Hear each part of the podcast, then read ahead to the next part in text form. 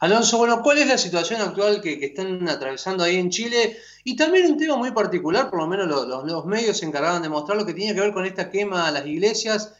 ¿Hay grupos infiltrados también detrás de estos hechos? Bueno, eh, estos, eh, estos principales hechos se produjeron en el aniversario, en, la conmemoración de este 18 de octubre.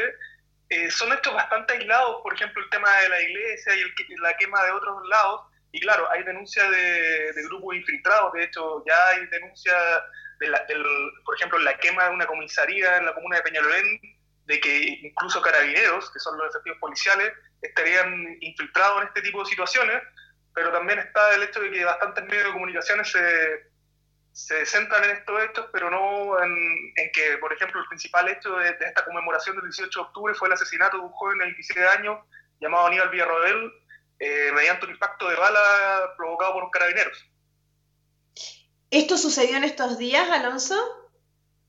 Sí, eh, sucedió en la noche del 18 de octubre, en la conmemoración de este estallido social.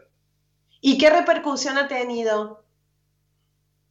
Eh, hasta el momento, no, más que nada investigativas, Carabineros aceptó el hecho, pero dijo que fue un enfrentamiento a bala entre civiles y carabineros pero eh, hasta el momento no, ha habido mayor repercusiones de bajas, etcétera. Alonso, ¿quiénes, eh, ¿quiénes son los que están participando en esta revuelta? ¿A qué sectores pertenecen? Es un sector bastante apolítico y también bastante político. Eh, hay de todo en esto. Hay que entender que el, mando, la, bandera de esta revuelta, de este estallido social, es bastante civil, por así decirlo no hay, no hay tanto color político eh, y, es por eso que en, esto que se viene este domingo, que eh, va a ser una votación en que van a participar todos los, ciudadanos chilenos para el plebiscito de, este 25 de octubre, eh, las campañas que se están haciendo es de todos los colores políticos posibles, no tiene un color político centrado. Recordamos que estamos en comunicación con Alonso Corbalán, periodista de la Universidad de Chile, desde Santiago. Nos está contando la situación que está viviendo el pueblo chileno. Eh, Alonso, ¿se percibe mm, algún líder o algún, eh, alguna agrupación política, eh, usted considera que pueda capitalizar estas manifestaciones? miren, los que más han tenido cierta batuta en, este, en esta situación ha sido el Frente Amplio, que es un grupo más cercano y ligado a lo que uno vendría diciendo la izquierda, y también el Partido Comunista.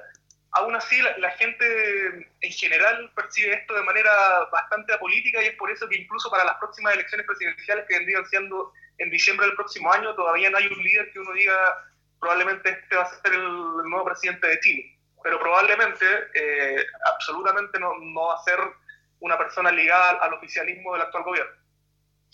¿Entre qué va a tener que decidir el ciudadano chileno en el plebiscito? ¿Es obligatoria esta consulta? No es obligatoria y va a tener que decidir entre apruebo y rechazo. Son dos cosas. Eh, va a tener que aprobar o rechazar o si sigue la constitución vigente o si se cambia y la otra cosa va a ser cómo se cambia. Eh, hay dos opciones de cambiarla. Eh, una es una convención constitucional en la que los ciudadanos van a tener que elegir representantes específicos para escribir esta nueva constitución y otra va a ser una convención mixta en que los ciudadanos van a tener que elegir que eh, tengan representantes para la escritura de esta constitución y también que la escriban las personas que están en la Cámara de Diputados y los senadores. ¿Y por dónde va la intención de la gente, percibís? Eh, según la encuesta y lo que se ve en la calle, la mayoría quiere una convención constitucional, o sea, en el fondo una asamblea constituyente que también haya elecciones para elegir a quienes escriban esta nueva constitución.